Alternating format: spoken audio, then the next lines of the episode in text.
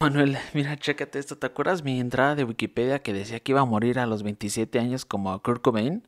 Ay, cabrón, neta, ¿sigues con eso? Ah, ¿Qué pasó ahora, güey? A ver. Pues ahora dice que, que va a morir de, de estrés y de alucinaciones. La neta, estoy espantado. Güey, por lo menos me puedes voltear a ver, güey. Estás hablando con la puerta de metal, cabrón. ¿Cuál puerta de metal? Manuel, ¿estás ahí? ¿Y esta pared? Manuel, ¿estás ahí? O sea, ¿con quién estoy hablando? ¿Con quién estoy hablando? ¿Y quién es este conejo?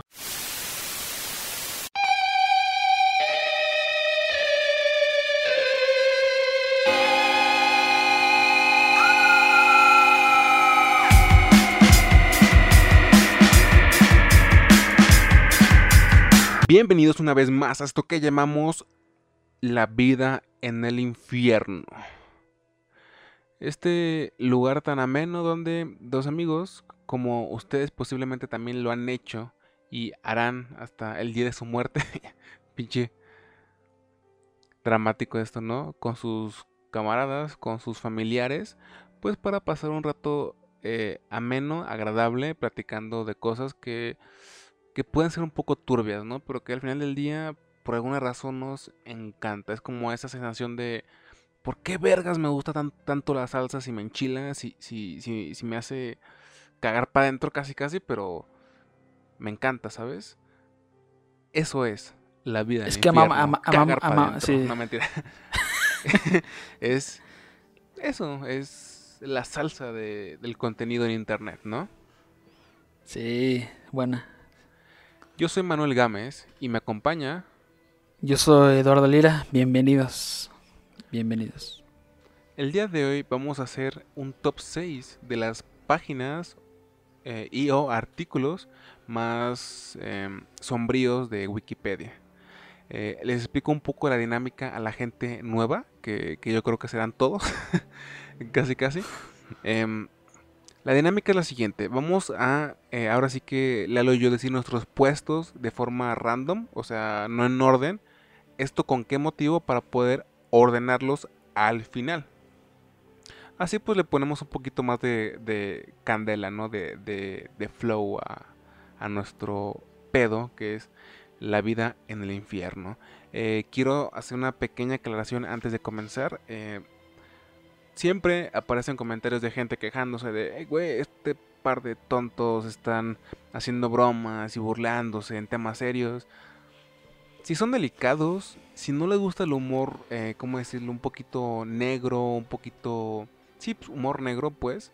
Eh, se pueden ir a chingar a su madre porque Lalo y yo vamos a tocar temas delicados muchas veces usando el, la comedia, el humor, pues para poder aligerar las cosas y pues también pues por bien de, nuestra plática, ¿no? Para hacerlo más cómodo para él, para mí y para la gente que nos escuche. Sí, y, además yo siento que no decimos cosas así bien pesadas, yo siento que es puro coto. Sí, y te apuesto que esa gente que se queja de nuestras cosas son igual en su vida y hasta seguramente son de esos burloncitos de redes que hasta se estarían ahorita burlando del niño añañín salseo de TikTok, ¿sí, lo, ¿sí ubicas a ese niño? No, güey. Salseo de TikTok, TikTok, ya, verifícame, ponme la palomita azul. Sí, eh, sí, el aro lo merece. Eh, es, es raro que un señor esté en TikTok. no, mentira. Jódete, somos muchos, somos muchos. Pero bueno, eh, ¿con qué? Tú, tú suelta la primera bomba, Lalo. ¿Con qué quieres comenzar, señor? Sí, básicamente como tú dijiste, top 6 de, de, cosas más aterradoras o artículos más aterradoras que podemos encontrar en Wikipedia. Y antes de que yo diga mi primero, o sea, Wikipedia para mí es algo muy bonito, es algo que, que neta, o sea, si Wikipedia no existiera, yo creo que a mi vida le faltaría un cachito. Porque Wikipedia en algún punto de mi vida fue muy, fue muy, muy importante para mí. O sea, neta, yo pasaba horas en Wikipedia. ¿En serio? ¿No por escuela? ¿Por gusto? No por escuela. De hecho, interesante que es escuela porque yo hasta me acuerdo que me, se puede decir que tuve una pequeña pelea, una discusión con una profesora de la preparatoria. Porque ella como que... A ver, esto me interesa bastante. esto No es nos interesa loco. bastante. ¿Puedes es dar un poco más de porque- preámbulo? O sea, básicamente, o sea, no me acuerdo qué materia era, pero la maestra, que no, obviamente no la voy a nombrar, pues pu- tuvo esta postura enfren- a- en- con todo el salón de que Wikipedia queda, queda borrado de mis trabajos. O sea, no, no, no ponga nada de Wikipedia, odio Wikipedia. Básicamente ella dijo que Wikipedia, lo que más me molestó que Wikipedia era una página horrible que desinforma. Y yo como que, no, ¿cómo cree? O sea, yo, me, yo hasta me acuerdo que arrojé una estadística de que, porque sí era cierto, de que Wikipedia era como que las páginas más, más confiables en cuanto a buscar información. Y es cierto, es cierto. Yo no ¿Y sé en por qué qué momento empezó la discusión? Eh, levantaste la mano y dijiste, maestra, yo tengo algo que decir al respecto. Yo están, por lo que yo me acuerdo, yo me acuerdo que ni siquiera levanté la mano, o sea, como que ya nada más empecé a hablar. ¡Chinga su porque- madre, maestro! Porque me molesta eso de los profesores que tuve y hasta, sí, de los que tuve casi toda mi vida, o sea, de, de que ellos tenían esta idea de que Wikipedia era, era, era mala, o sea, era, o, sea, era una chatarra de, de página. Es que había mucha ignorancia, ¿no? Respecto a internet todavía para muchos maestros. Sí. Pero, Pero bueno. fin de, fin de, fin de, fin de eso, esa tontería. Porque mi primer, mi primer, mi primer puesto es un artículo, bueno, es una entrada de, de Wikipedia llamada Autopsia de JFK, John F. Kennedy. Y esta es muy interesante porque, literal, Manuel, aquí encuentras cualquier detalle que salió a la luz que existe de, la autopsia de John F. Kennedy. Tiene certificados de, de función, cuáles médicos lo atendieron, a qué horas, dónde lo atendieron, qué le hicieron, fotografías a detalle, la neta son un poco gráficas. Y te digo, o es, un, la verdad es que este, este- esta entrada de Wikipedia, la neta es muy interesante y se podría decir que hasta es una chulada porque el detalle que le, que le, que le metieron a esta entrada es increíble. O sea, todo lo que tú quisieras saber de, de, de John F. Kennedy y su autopsia lo, lo encuentras en esta entrada de Wiki. O sea, la distancia de la bala, dibujos a detalle de los doctores para analizar más a profundo ya después de que lo trataron. Todo lo que te puedas imaginar está en esta entrada y neta es de las cosas más, más interesantes que he leído. Y la neta perturbadoras porque yo quiero pensar que este es de, estas de las muertes, o sea, que en las que existen muchos detalles, pero todavía están enredadas, enredadas en mucho misterio. Porque sí existen muchos, muchos detalles de esta muerte. ¿Recuerdas algo interesante de- del artículo que te haya llamado mucho la atención? Iba a decir volado los sesos, pero se me hizo un poco... Ya sabes. Las fotografías, porque lo, lo que yo, lo que yo vi, o sea, todas las fotografías vienen ancladas con, con, ahora sí, una descripción muy a detalle de, de las heridas. Y te digo, o sea, ponen en esta, en esta impacto, impacto de bala con esta, con esta densidad y con este, con ese tamaño, con este grosor. Y se hace loco, porque la neta, las fotos están bastante fuertes, o sea. Tú ves ahí a John F. John F. Kennedy, o sea, con la cabeza abierta, en una camilla de hospital. Y la neta es algo fuerte. Wow. Y ahí estaba el pequeño Lalo viendo eso. A sus 15 años. Mientras los demás jugaban. Él estaba viendo Wikipedia. Me hace tan feliz. Te creas. Es que Wikipedia, o sea, neta, o sea, yo, o sea, es- lo que me encanta de Wikipedia es que puedes saber casi todo de, de, de lo que tú, tú puedas imaginar, o sea, músicos, cine, filosofía. Me gusta hasta cosas de internet. pero no sé si sea porque me lo autoprogramé, pero hasta el día de hoy hay algo, tal vez sea la palabra pedia o tal vez sea el formato de la página, que muchos artículos aún me resultan muy tediosos, güey. Eh, yo creo que por esa misma programación, pero pues sí tienes razón, o sea, pues es como de las mayores ventanas al mundo, ¿no? Eh, De hecho, eh, eh, curioso que digas eso porque a mí, o sea, así que la pro- programación y el formato de las páginas, de las entradas, me, me fascina. Y siento que si lo cambian, lo arruinaría un poco para mí. Se me hace práctico, güey, pero se me hace muy, muy aburrido, güey. Pero pues sí, está padre, la verdad. Bueno, a mí se me hace muy entretenido, pero vamos con tu primera. O sea, algo me fascina de Wikipedia, Eres, no lo eres- puedo eres- el morro que de niño hacía por diversión ensayos, güey. Claro que te fascina, güey. Claro que te fascina, No, güey. claro que no. No me extraña en lo absoluto. No no. Yo quiero empezar con mi primer caso a comentar es el asesinato de James. Eh, yo tengo una política propia y me gusta leer lo menos posible para como que no hacerlo tan, ya saben, un, un tanto aburrido tedioso, así, no sé. Es una política propia que trato de, de hacer lo más que pueda. Sin embargo, esta vez sí quiero leer directamente, pues porque creo lo amerita, ¿no? Ok. Asesinato de James. James Patrick Bulger, Bulger fue un niño de dos años oriundo de Me- Merseyside, Inglaterra, que fue secuestrado, torturado y asesinado por dos chicos de 10 años, John, perdón si, me equivoco de la pronunciación, John Bliss y Robert Thompson. Robert Thompson Bulger, perdón, Robert Thompson, verga. Bulger desapareció el 12 de febrero de 1993 en el centro comercial New Strand mientras acompañaba a su madre. Su cuerpo, mutilado, fue encontrado en una línea férrea cerca de Walton el 14 de febrero. Thompson y Binney Bliss fueron acusados de secuestro y asesinato el 20 de febrero de 1993. El 24 de noviembre de 1993, Thompson y Binney Bliss fueron declarados culpables de la muerte de Bulger, convirtiéndose en los asesinos convictos más jóvenes en la historia moderna de Inglaterra. Los dos fueron sentenciados a pena de cárcel hasta que alcanzaron la edad adulta, inicialmente hasta los 18 años y fueron liberados en junio, fueron liberados de junio de 2001. En 2010, Binney Bliss fue condenado nuevamente, acusado por ¿por qué? Por distribución de pornografía infantil y estuvo preso hasta 2013. En 2017 volvió a ser condenado por lo mismo, pornografía infantil. Así que yo creo que queda más que claro quién fue la principal influencia negativa en el eh, desafortunado asesinato de James. Pero se me hizo muy loco, güey. Se me hizo muy loco porque te cuestionas mucho, ¿no? O sea, realmente los niños merecían, o sea, ser liberados, eh, o sea, todavía muy jóvenes. eh, si hubieran quedado más tiempo, eh, o sea, ¿te imaginas, güey, esta frustración de la madre de que su hijo fue asesinado por, asesinado por, por dos niños locos? ¿O la frustración de la comunidad como tal?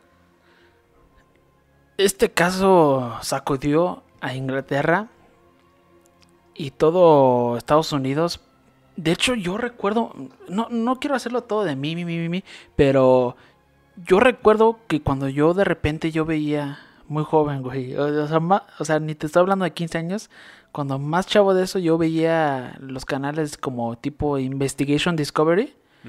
Yo me acuerdo que una vez sacaron un reportaje de este caso y yo me acuerdo claramente porque obviamente estos dos niños, yo creo que mucha gente los ha visto con esa foto clásica donde están ahora sí que como que sentados esperando que les tomen las fotografías o el proceso de las fotografías, pero lo, lo- yo me acuerdo claramente de esto porque es, es- esa escena, ese video donde tú ves que los niños le toman la mano al chico, Ujú.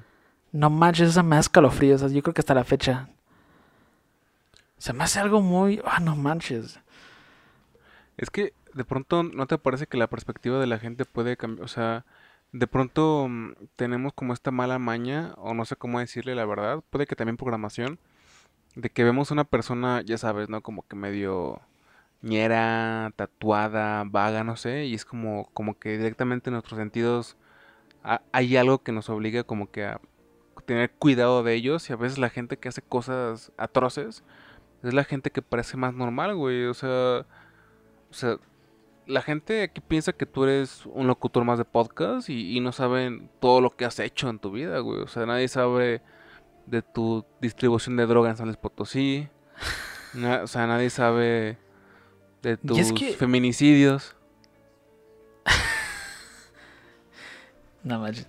Es que, yo, como te digo, o sea, yo cuando estaba joven y vi este, vi este reportaje en la tele, o sea, no cuando sucedió, o sea, ya después, ya cuando lo analizaban y hacían estas bioseries, docuseries, o sea, esa foto donde están los chicos, ya la, ya la busqué, cuando están así como que con el nombre y su número, o sea, neta me aterroriza tanto.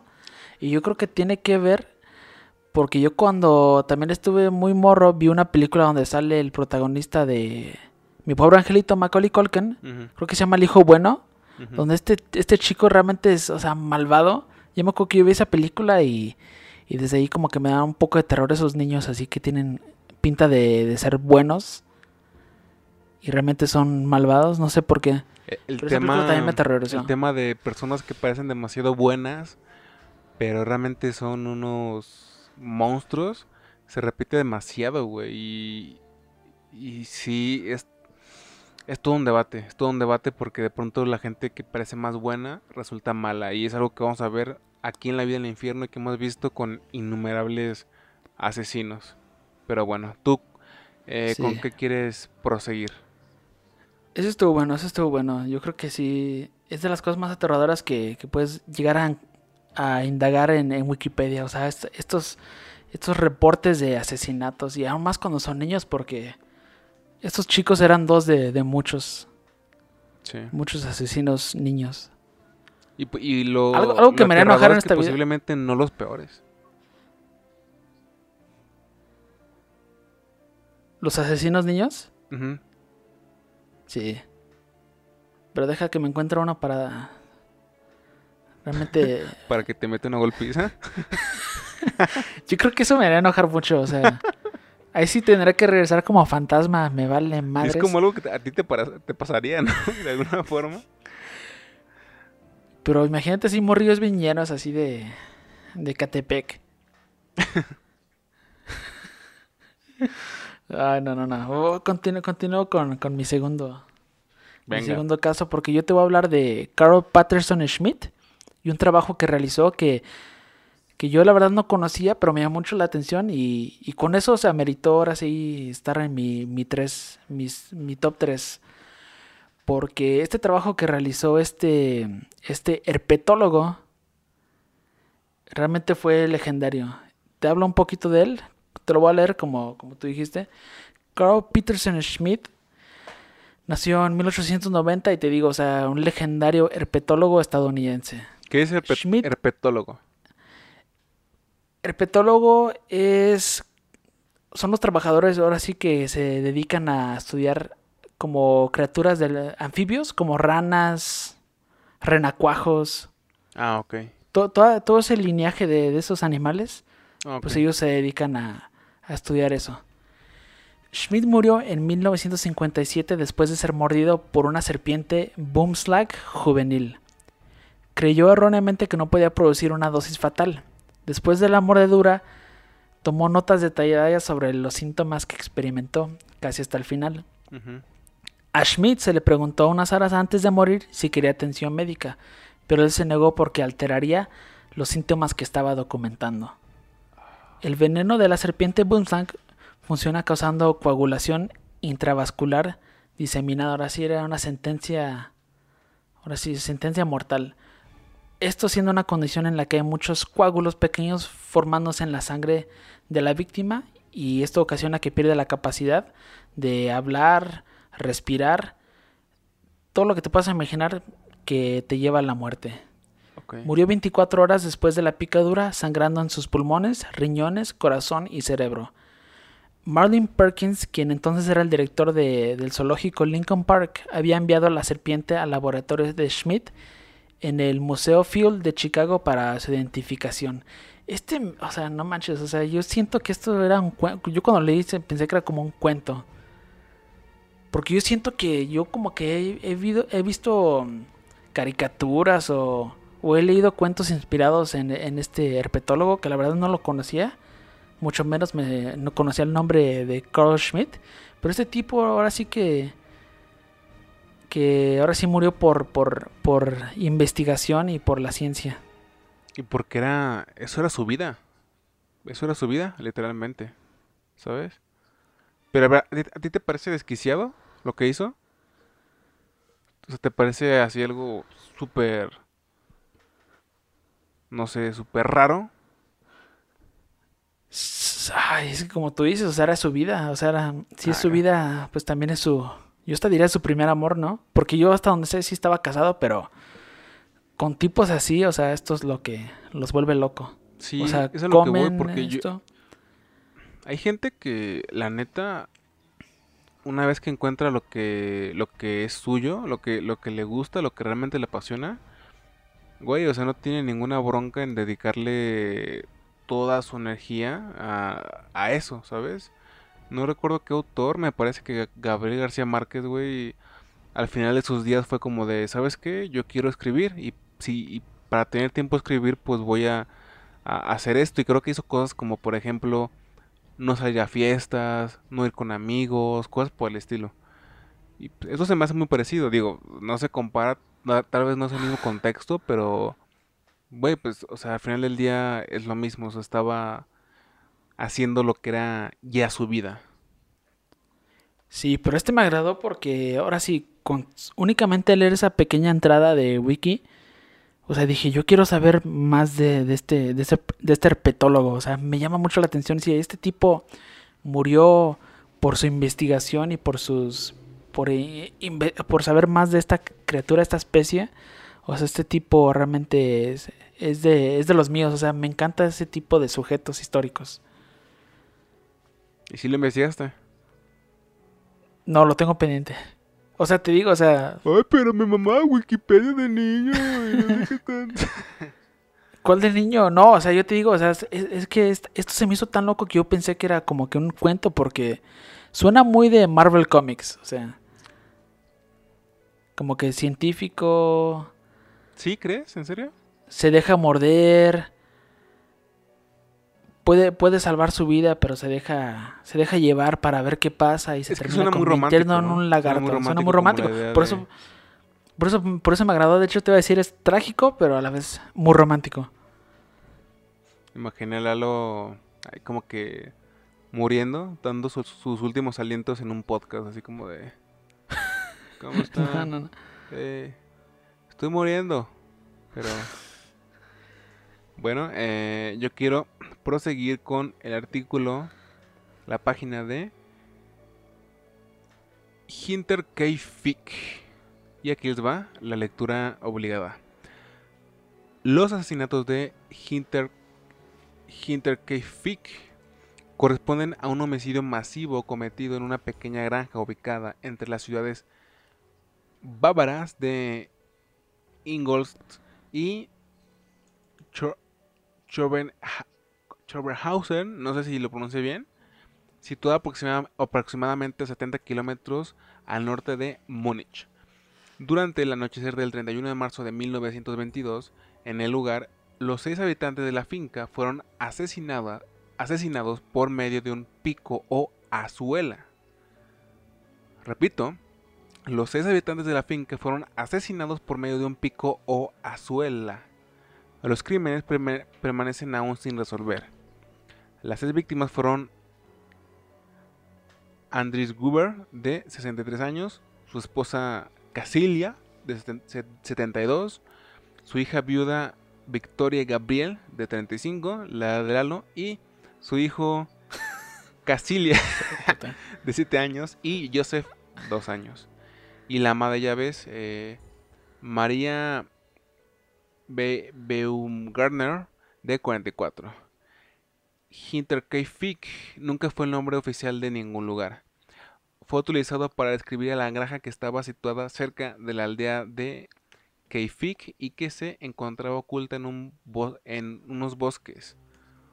El prefijo Hinter, utilizado en muchos lugares alemanes, significa detrás. Y lo tienen.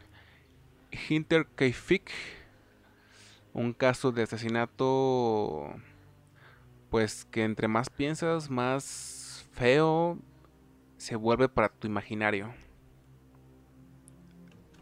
Algo que siempre me ha aterrorizado de esas historias es, es leerlas y ver las fotografías y es lo que estaba haciendo. Es fotografías, aunque no enseñan cosas así muy gráficas. Ajá. El simple hecho de ver ahora sí que, que la granja, la casa de la granja, como que ahí desolada y en ese color sepia. Bueno, si hay una foto donde sale un cuerpo tirado, neta, o sea, se me hace muy aterrador porque es- esas historias de, de asesinatos y en este caso masivo en lugares así como que desolados y alejados de, de alguna ciudad, Sí. no manches, o sea, Pero es que está raro, ¿no, güey? Porque claramente un asesino se puede congratular eh, por el simple hecho de quitarle la vida a una persona, pero... Ah, güey, es que, verga, güey. O sea, entre más lo piensas, pues más horrible suena, ¿no? O sea, aparte ponte a pensar en, o sea, en por qué ocupó el pico, ¿no? O sea, era una persona que pertenecía como a esa área de, de granja, ¿sabes? Eh, era alguien que por alguna razón les tomó coraje, tal vez una venganza, simplemente un loco, güey, es, pues es horrible, güey. Y, ponte a pensar que la gran parte de la gente que falleció eran personas que casi, casi, pues no puede ser nada, güey. O sea, eran dos personas ya de, de edad avanzada, eran dos personas demasiado jóvenes para poder hacer algo y solamente hay una persona joven, o sea, la chica esta de 35 años. Y lo más aterrador es que pues nunca estuvieron cerca de, resolver esto y hasta la fecha pues yo creo que nunca nos vamos a, a dar cuenta de, quién, quién hizo esta atrocidad. No, jamás, jamás, está muy... Eh, fíjate que me llama mucho la atención, ¿eh? Porque de pronto hay casos que se llevan, o sea, pueden pasar neta, siglos y llegan a una conclusión bastante, yo creo que creo que certera, pero pues sí hay casos que simplemente por el simple hecho de que dejan de estar en el, en el ojo del huracán y pues se pierden y yo creo que es algo que va a pasar con este. Y wow, o sea, yo no yo no conocía esto, Manuel, la neta, y eso que estoy viendo que ya Eso que me gusta Wikipedia.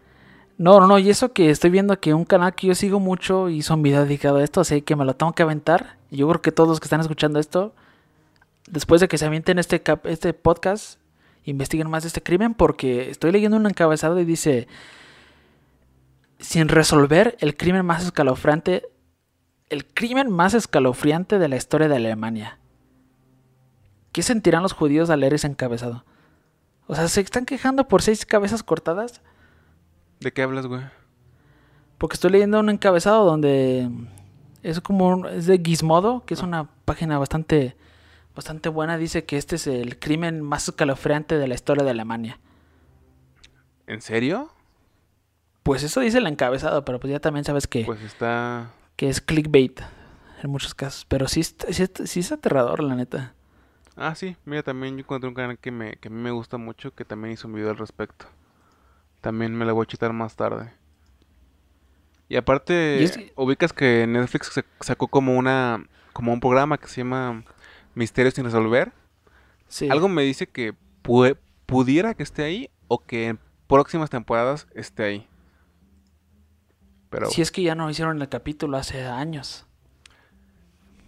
¿No te daría cosa vivir en un lugar eh, retirado de la sociedad?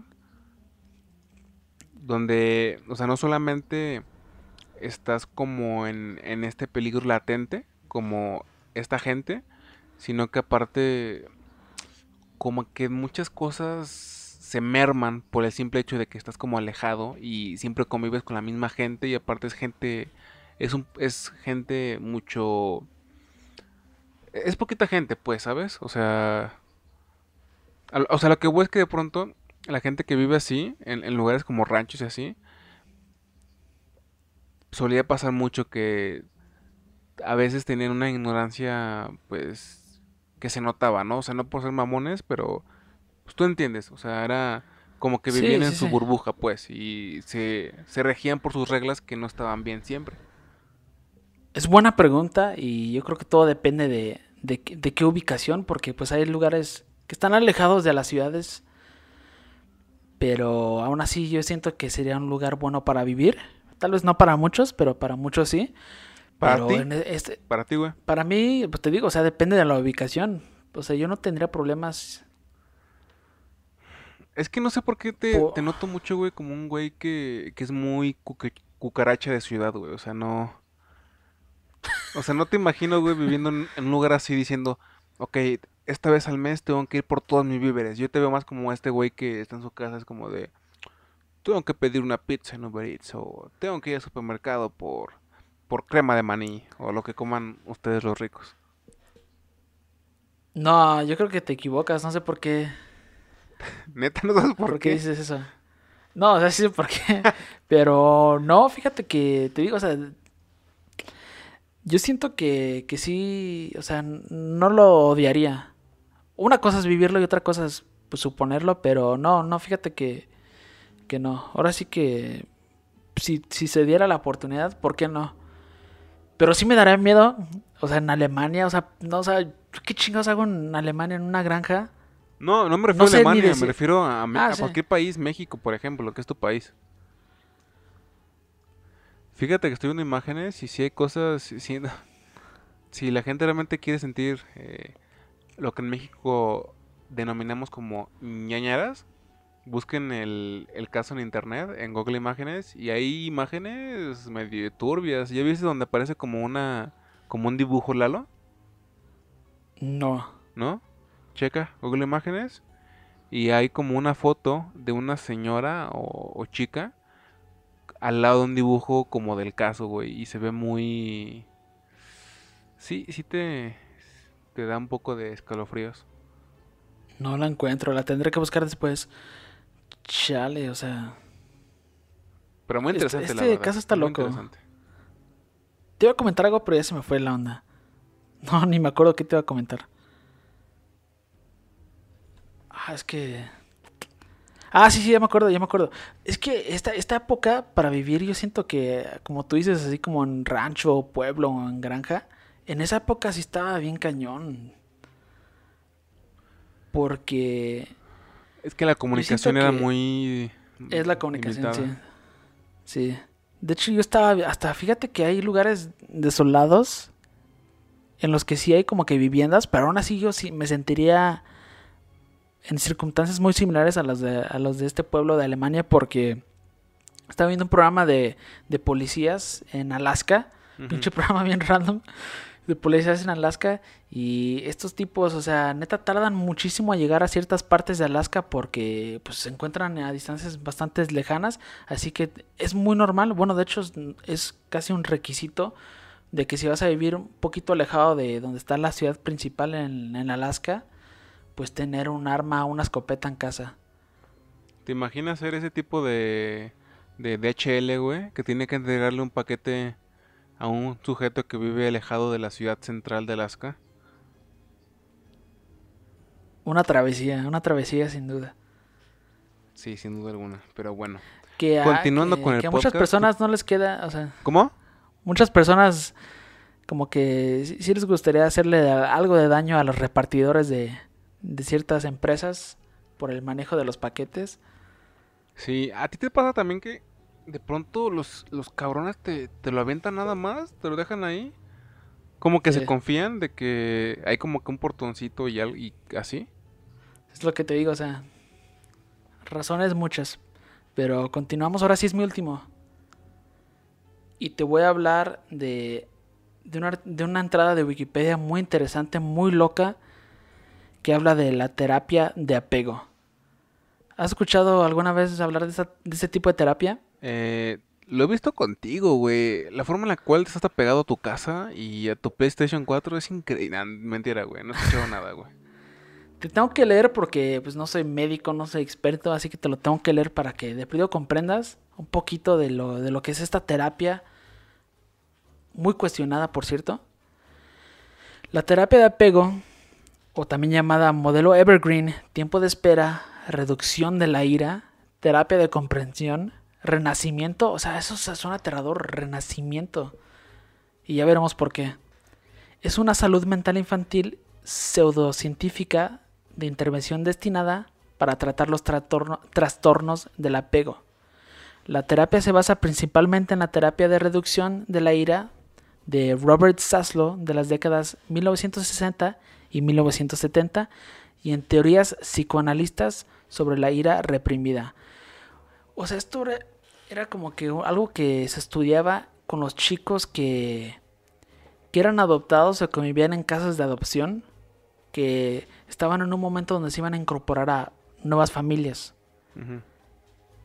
Y como que siempre existió como que esta, esta idea de que muchos de los chicos llegaban como que tímidos o con miedo o o de mal humor a estas casas, pues a ciertos médicos se les, se les ocurrió hacer una terapia del apego para literal, o sea, hacer que estos chicos sufrieran un infierno para que ya después de que se terminara un poquito ese infierno, la nueva familia los pudiera arropar y ahora sí que librarlos de, de ese pasado. Suena loquísimo, pero es algo que se hizo y seguramente clandestinamente se sigue aplicando. Pero sería increíble que se, se continuara haciendo hasta la fecha. Te digo, o sea, la terapia del apego es un tratamiento que se usa principalmente con niños, o sea, adoptados y que tienen muchas dificultades en cuanto a comportamiento, a veces graves, a veces no tan graves, por eso se me hace algo increíble, pero entre ellas incluyen la desobediencia y la falta de gratitud o afecto percibida, que se me hace también una, una cosa loquísima porque muchos de estos chicos, o sea, simplemente vienen a estos nuevos hogares con miedo, o sea, no es que no sean gratos o que les, les falte ahí afecto, pero simplemente van con miedo, o sea. O sea, prácticamente cualquier persona realmente no conflictiva podría ser partícipe. Sí, porque había unos médicos que veremos adelante eran unos verdaderos imbéciles.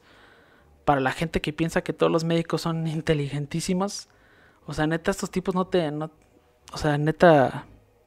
Las cosas que le hacían a estos chicos era increíble y, y el hecho de que ellos creían fielmente en esta terapia se me hace increíble. Una forma común de terapia del apego es la terapia sostenida, en la que un niño es sostenido firmemente o en una posición donde está acostado por terapeutas o padres. A través de este proceso de moderación y confrontación, los terapeutas buscan producir en el niño una variedad de respuestas como la rabia, desesperación y con el objetivo de lograr una catarsis con el niño. En teoría, cuando se supera la resistencia del niño y se libera la rabia, el niño se reduce a un estado infantil en el que se le puede volver a criar, mediante métodos como acunar, mecer, alimentar con un biberón y forzar ahora sí que el contacto. O sea, estos eran, en muchos casos eran chicos de 10, 11, 12 años a los que se les ahora sí como te digo, o sea, se les, se les, hasta en muchos casos se les golpeaba, se les gritaba, o sea, se les abusaba físicamente para que, según ellos, ya cuando liberaban la rabia, la familia pudiera alimentarlos, abrazarlos, para que ellos se sientan, ahora, ahora, para que ellos sí sientan como que un apego con esta nueva familia. O sea, lo que no debería hacer la psicología, lo hace, ¿no? O sea, meterte a huevo algo a la cabeza. Sí, y te digo, es como, lo más aterrador. Es, lo más, es como que aterrador, ¿no? Porque, o sea, te, te meten una idea convirtiéndotelo en trauma, ¿no? Más que otra cosa. Sí, que te digo, o sea, esta, esta, esta terapia cuestionadísima, yo no sé por qué llegó a tener bastante vida, porque creo que entró en función, o sea, unos 10 años, donde era hasta, había lugares donde se dedicaban a aplicar esto, estas terapias y a... Ahora, ahora sí que había como que lugares donde únicamente ofrecían esos servicios de terapia. Pues tal vez funcionaba, güey, pero ¿bajo qué costo? Y a la gente se le hacía muy fácil, güey. Es que... güey. Eso tiene que existir prácticamente para saber qué no hay que hacer.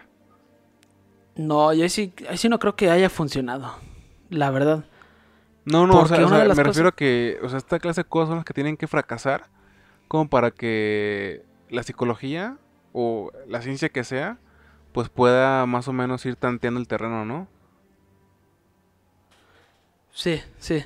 Y te digo, la cosa, una de las cosas más aterradoras de esta entrada de Wikipedia es que existen varias fatalidades y tú puedes leer ahora sí que todo el detalle de, de los chicos, de los niños que murieron bajo esta terapia. Una de ellas es Andrews, Andrea Swensen, que ya murió en 1990.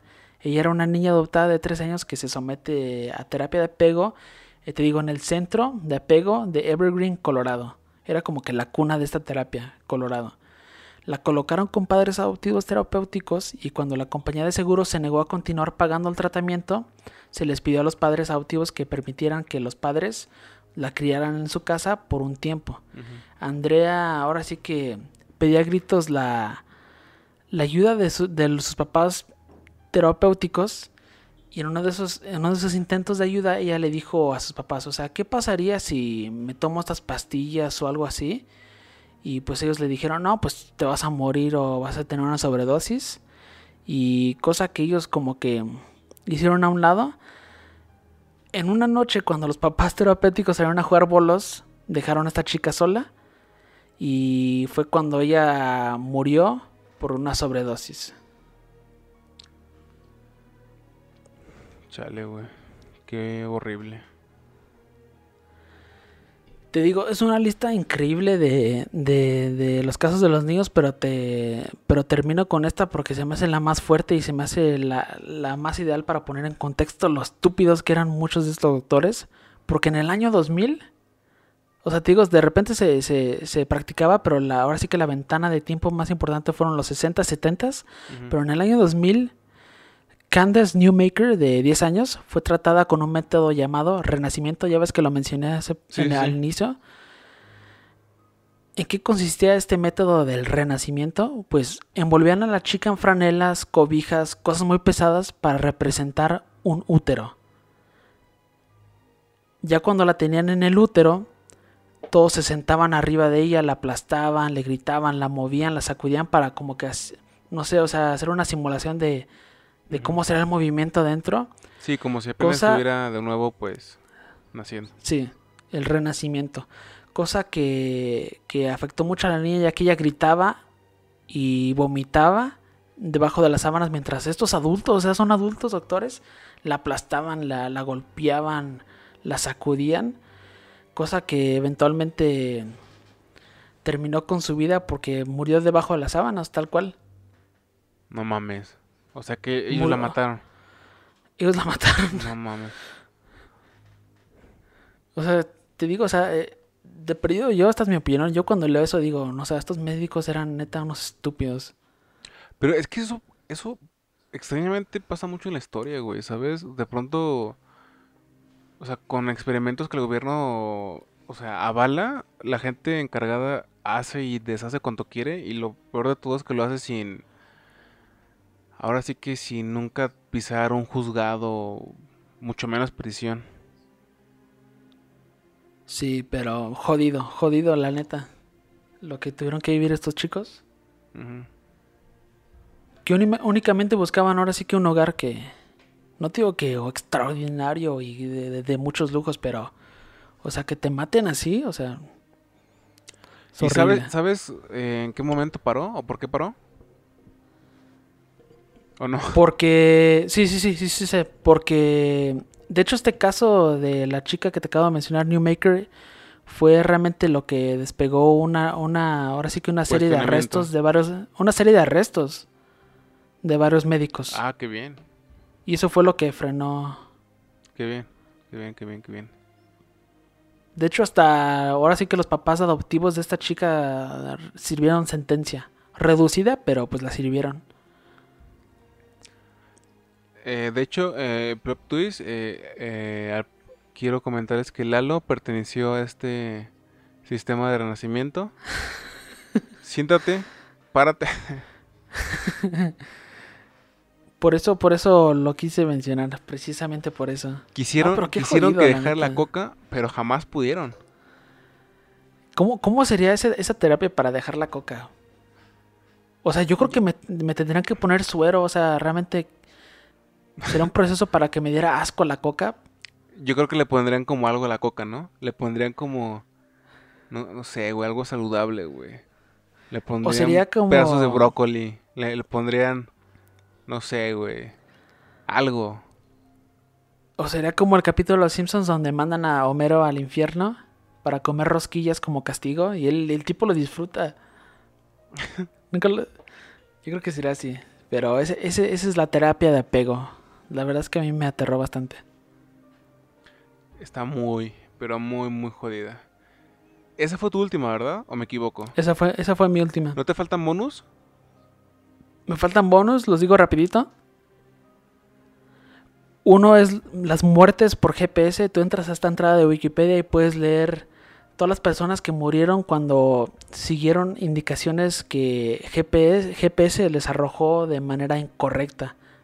Es, es, aterrador porque muchas de estas personas murieron simplemente por, se puede decir ignorancia, porque ellos iban siguiendo ahora sí que la ruta del GPS y estaban ignorando lo que sucedía enfrente de ellos. Muchos de ellos simplemente GPS los arrojó a un lugar que no tenía que ver nada donde ellos iban y se perdieron, ya no encontraron a nadie. Es neta aterrador. A mí me dio mucho miedo. Sí, cómo no. Cómo no. Y otra que tengo bonus es el escafismo, que es una, una técnica de tortura que se usaba en la antigua Persia, donde ponían a un hombre entre un pequeño barco, lo acostaban en un barco y le ponían otro barco encima de él. Y ahora sí que lo, lo bañaban en, en, miel para que fuera devorado por ratas, gusanos, aves. Y pues ya te puedes imaginar que, ya te puedes imaginar que la lista de las torturas o las técnicas para tortura es casi interminable. Una tortura, ¿no? De que te echen arriba coca para que Lalo, te devore. Te fríen, te ponen mantequilla y te echan coca. Aparece tu versión de niño rata. No manches. Estaría loca.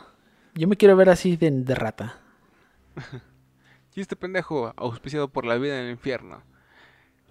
Yo antes de decir mi último caso, quiero comentarles mi, primeramente mi bonus. Mi bonus, eh, y lo comento rápidamente porque yo sé que mucha gente lo conoce. Y aparte, me encantaría, y comprometo una vez a Lalo, a hacer este podcast posteriormente. Es sobre D.B. Cooper. Este fue el nombre que se le atribuyó al a un hombre que secuestró un avión Boeing, así como el jugo 727 en los Estados Unidos el 24 de noviembre de 1971. De hecho, por lo que estuve investigando, es como el, el único caso de eh, piratería aérea en los Estados Unidos, el cual recibió un rescate de 200 mil dólares y una vez que, lo que los recibió, saltó en paracaídas desde la aeronave y jamás se volvió a saber nada de él. Hay teorías, hipótesis, pero realmente nadie sabe a ciencia cierta qué pasó. Algunos dicen que eh, murió en el transcurso, otros que pues sí llegó a su destino, porque al parecer en algún momento se encontró eh, como una parte del dinero, pero digamos 40 mil, 50 mil dólares, pero el resto del dinero jamás se encontró. Eh, ahí sí nos ponemos como que imaginativos, pues no sé, podría ser que el resto del dinero pues se fue como, ¿cómo decirlo? Tal vez una parte se, se, o sea, se degradó tanto que se perdió, eh, algún suertudo se encontró una buena cantidad, o varios, se la robaron, no sé, pero... De hecho hubo un niño que se encontró con varios... Sí, güey, por eso, eso es lo que, es, ese que yo comento. Eh, ese niño se encontró esa cantidad de dinero que ahora que lo pienso que es, niño, es muy tonto. No, no, no, no, no. Porque si bien recuerdo, cuando el niño lo encontró, como que hubo unos adultos ahí medios buitres que le dijeron, hey, a ver, déjame ver esos billetes. Y creo que ahí ya fue el fin de la historia con el niño, los billetes. Aún así, qué adultos tan tontos. O sea, eran 50 mil dólares. ¿Te pones a pensar en eso? Así fueran cuatro, Hubiera sido una, una, muy buena. Un muy buen eh, business, pero. 50 mil dólares que ahorita en la actualidad sería muchísimo más. No sé, no sé cuánto, pero sería una fortuna. Hoy y en los 70, güey, era una fortuna, güey. Era muchísimo, muchísimo dinero. Eh, David Cooper se me hace un tema súper interesante. La persona que, si, si suponiendo que realmente sobrevivió para contarla, tiene una leyenda, tiene ahí un, secreto, pues, o tuvo un secreto, o sea, la verdad que bastante fascinante. Y pues una mente maestra, ¿no? En toda la extensión de la palabra. Como el, como el Doctor Strange de su familia, ya sabes, como que, o sea, planificó toda una locura y logró salir victorioso de esto. Ese es mi bonus, D.B. Cooper, D.B. Cooper. Y quiero cerrar con la orden de los, de los nueve ángulos. ¿Se las leo? La orden de los nueve ángulos, ONA, por su nombre en inglés, es un culto satánico fundado en Reino Unido, junto con varios grupos afiliados de otras partes del mundo en la década de 1960. pero mejor conocido hasta la década de 1980. Atrajo la atención de muchos por sus ideologías neonazis y su activismo. Al tener un enfoque, satanista tradicional, se ha identificado que también incluye creencias herméticas y neopaganas. De acuerdo a la propia orden, esta fue establecida en las marchas Welsh del oeste de Inglaterra a finales de la década de 1960 por una mujer que anteriormente había estado involucrada en una organización secreta pre-cristiana. La orden también menciona que en 1973 un hombre llamado Anton Long entró al grupo convirtiéndose en su gran maestro.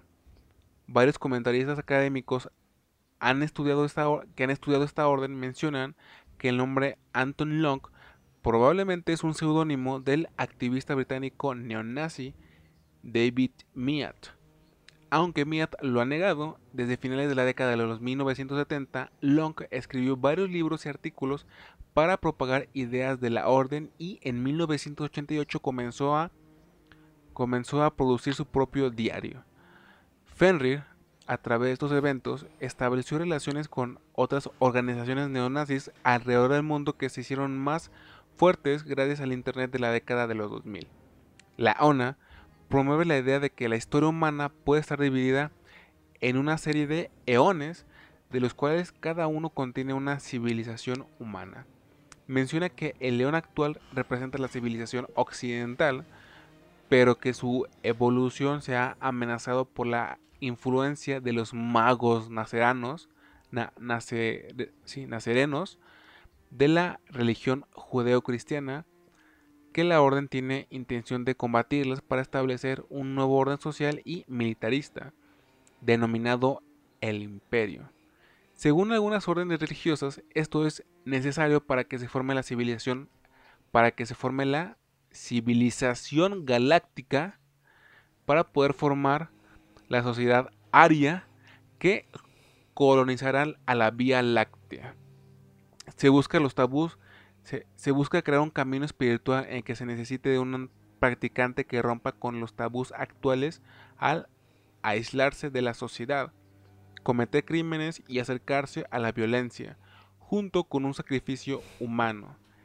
Los miembros de la ONA practican la magia y creen que son capaces de canalizar la energía y romper con las leyes de la física con tal de ayudar a establecer el imperio. Y esa es la ONA. Cultos satánicos. Orden de los nuevos ya sé que han Cultos satánicos, ya sé, que han yo ya sé que han publicado diarios, libros, escritos. Saquen un podcast. O sea, yo, o sea, yo no, yo, yo no me atrevería, o sea, no me interesa entrar a, un culto satánico, obviamente, pero saquen un podcast, o sea, neta daría para un buen contenido porque estoy viendo que tienen página de Facebook. ni nada, ¿no? O sea, cualquier título es como digno de un clic.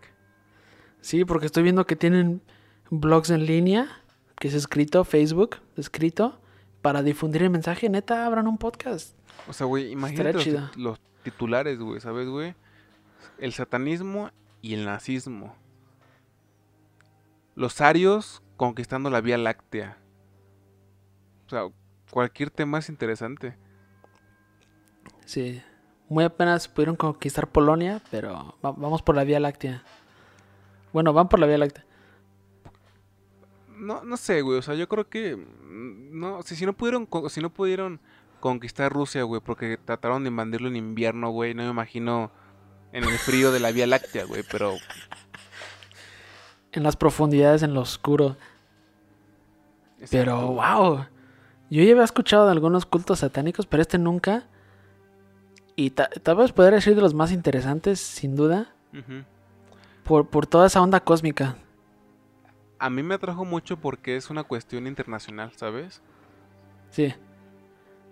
Es, no sé, o sea, tal vez es muy diferente, pero me recordó un poco como a esta cuestión islámica, que de pronto tiene como que gente en todas partes del mundo. Sí. Sí, pues estoy viendo que tienen grupos en Estados Unidos, Europa, Brasil, Egipto, Australia, Rusia. Michoacán, así bien random. Michoacán siempre siendo protagonista en estas listas. Bueno, De hecho, eh, sí, sí, está loco, está loco. Hay llegó que el ser- momento de la verdad. Lalo. ¿A quién ponemos en el número 6 de nuestro top de artículos de Wikipedia?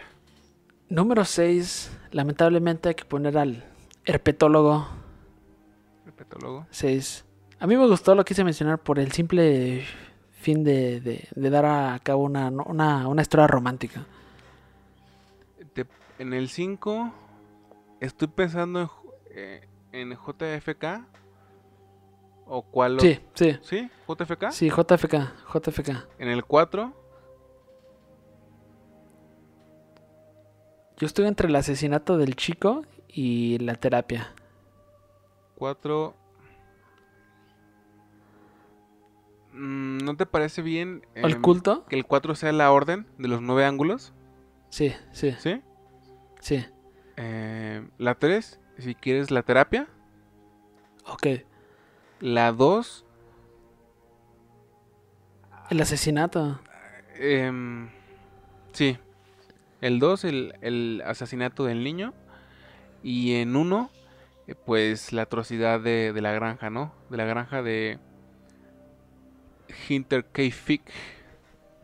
Entonces repetimos. Número Sí. 6, Herpetólogo. número 5, JFK. Ahí voy. JFK. Número Sí. 5, JFK. Número 4, la orden de los nueve ángulos. Número 3, la terapia de... ¿Cómo era? De, de apego. Esa terapia. Terapia de apego. Número 3, la orden de los nueve ángulos. Número 2, el asesinato de, de James. Y número 1, la granja alemana de Hinter K. Fick. Sí, perfecto. Eh, fue un podcast que yo en la persona disfruté mucho, tanto haciendo como investigando. Y espero que también les haya gustado. Si comenten cuál fue su favorito, cuál ustedes saben que existe y que les aterra mucho o, o les parece muy interesante. Y pues por mi parte yo no tengo nada más que decir. Nada más que decir. ¿Tú, Lalo? ¿Algo con lo cual quieres concluir? Sí. No, ya me tengo que ir. Los que están escuchando tienen mucha tarea. Hasta la próxima. Me gusta comentar y todo eso. Ya saben, hasta la próxima.